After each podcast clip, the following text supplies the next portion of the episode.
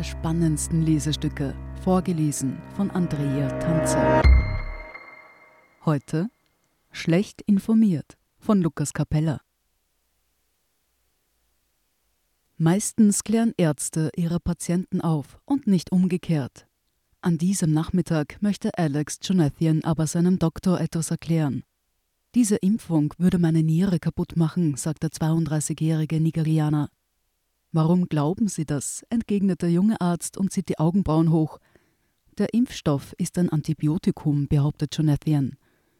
Der Mediziner sagt freundlich, der Impfstoff ist kein Antibiotikum. Gerade weil Sie nierenkrank sind, wäre es wichtig, sich gegen Corona impfen zu lassen.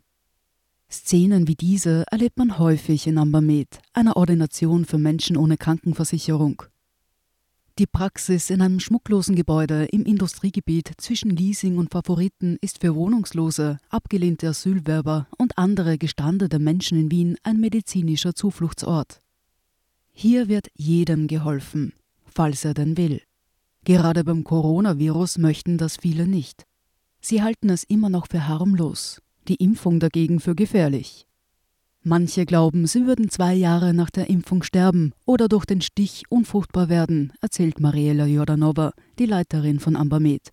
Es kursiert in den sozialen Medien viel Blödsinn. Gesundheit war auch schon vor Corona eine soziale Frage. Menschen mit niedrigerer Bildung haben etwa häufiger Diabetes oder Übergewicht. Männliche Akademiker leben im Schnitt sechs Jahre länger als Pflichtschulabsolventen bei den Frauen beträgt der Unterschied drei Jahre, heißt es in der Gesundheitsbefragung des Bundes von 2019. Die Pandemie und die Frage der Impfbereitschaft dürften die Kluft zwischen arm und reich weiter aufreißen. Zwar werden von Bund und Ländern bisher keine Zahlen über Geimpfte und deren sozialen Status ermittelt, es gibt aber Indizien für einen Zusammenhang. So würden sich 81 Prozent der Uni-Absolventen den Impfstoff von BioNTech Pfizer verabreichen lassen, hingegen nur 55 Prozent der Pflichtschulabsolventen erhob die Uni Wien im März. Noch ein Indiz. Die Stadt Wien rief im April Risikopatienten wie Asthmakranke und Übergewichtige zum Impfen auf. Für die Aktion meldeten sich, umgerechnet auf die Bevölkerung, fast doppelt so viele Bewohner aus dem wohlhabenden Hitzing wie aus dem Arbeiterbezirk Favoriten an. Offenbar entwickelten die Bewohner des Nobelbezirks mehr Geschick und Eifer, um an ein ärztliches Attest zu kommen. Schon bei bekannten Krankheiten liegt die Impfquote je nach Bildung und Einkommen weit auseinander. Bei Corona dürfte es nicht anders werden, im Gegenteil. Dominik Kaiser führt die Ludwigsapotheke auf der Simmeringer Hauptstraße, einen großen Betrieb mit acht Kassenschaltern. Wie in einem Supermarkt stehen die Kunden an diesem Vormittag Schlange. Wir haben ein breites Publikum, sagt Kaiser, während er Medikamente schlichtet. Uniprofessoren und hohe Beamte kommen eher vereinzelt. Kaiser hat eine Erklärung dafür, warum die Covid-Impfstoffe bei vielen Kunden ein schlechtes Image haben. Nachdem es bei der Entwicklung schnell gehen musste, haben sie relativ starke Nebenwirkungen. Dies habe die Verschwörungsmythen beflügelt. Der Apotheker hat von Kunden schon viele wilde Gerüchte gehört. Wir versuchen die Vorteile der Impfung ruhig zu erklären, sagt Kaiser, aber am Ende ist es die Entscheidung des Einzelnen. Einen Häuserblock weiter, im Divan-Backshop, schiebt Mesut Sahin Fladenbrote über den Ladentisch. Sahin, 32 Jahre alt, dreifacher Vater, ist so jemand, den wohl kein Arzt von einer Corona-Impfung überzeugen kann. Wenn ich mich impfen lassen soll, dann soll das vorher der Sebastian Kurz machen, sagt er, und zwar direkt neben mir.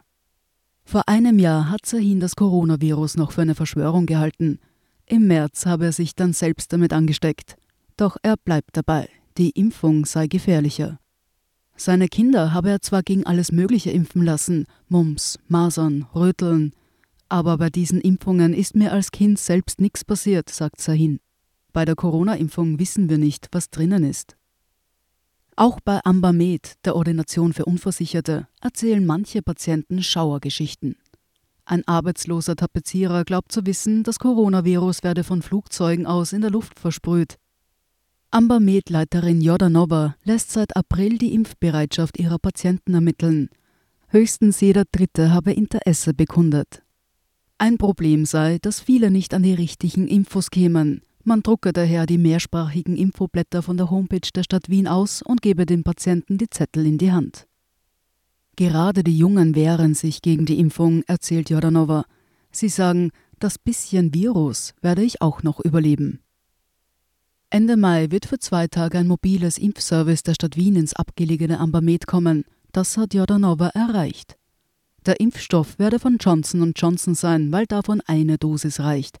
Zwei Impftermine seien bei manchen Patienten illusorisch, sagt Jordanova. In Deutschland ist längst eine Debatte entbrannt, wie man die Impfung zu Menschen in ärmeren Vierteln bringen kann. In Köln fuhr zeitweilig ein Impfbus in die sogenannten Brennpunktstadtteile. In Hamburg überlegt man Friseure zu Impfbotschaftern zu machen.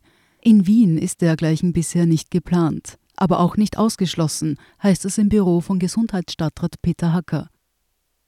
Erstens zeichneten sich die Wiener Bezirke durch eine hohe soziale Durchmischung aus. Zweitens gibt es noch immer mehr Willige als Impfstoff. Man habe aber etwa Checkboxen für PCR-Tests in der Stadt verteilt, falls jemand einen Google-Selbsttest vor seinem Computer nicht hinbekommt. Seit Anfang Mai impft die Stadt Wien neben älteren und Risikogruppen auch Arbeitnehmer, die entweder mit infektiösem Material in Berührung kommen oder ins Ausland reisen müssen. Hacker betonte die sozialpolitische Stoßrichtung dabei.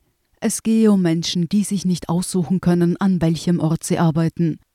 Sobald genügend Impfstoff vorhanden sei, wolle man das betriebliche Impfen auf alle Arbeitnehmer mit Kundenkontakt ausweiten, vom Kellner bis zur Supermarktkassiererin. Ende Juni dürfte sich zeigen, wie viele Menschen in Österreich wirklich impfbereit sind. Amber-Med-Patient Jonathan ist es an diesem Tag noch nicht. Ich bin jung, eine Impfung ist etwas für alte Leute, sagt er zum Arzt. Dieser versucht noch einmal, ihn zu überzeugen. Jonathan verlässt das Behandlungszimmer und wartet auf seine Medikamente. Ob ich mich impfen lasse? Die Chance steht 50-50, sagt er nun. Der Arzt ist auf jeden Fall ein freundlicher Mann. Sie hörten Schlecht informiert von Lukas Capella. Ich bin Andrea Tanzer. Das ist der Standard zum Hören. Um keine Folge zu verpassen, abonnieren Sie uns bei Apple Podcasts oder Spotify. Und wenn Ihnen unsere Lesestücke gefallen, freuen wir uns über eine 5-Sterne-Bewertung. Bis zum nächsten Mal.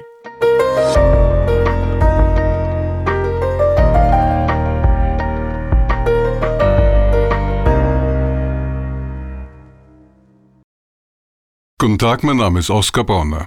Wenn man in stürmischen Zeiten ein wenig ins Wanken gerät, den eigenen Weg aus den Augen und die Orientierung verliert, dann ist es sehr hilfreich, wenn man etwas hat, woran man sich anhalten kann.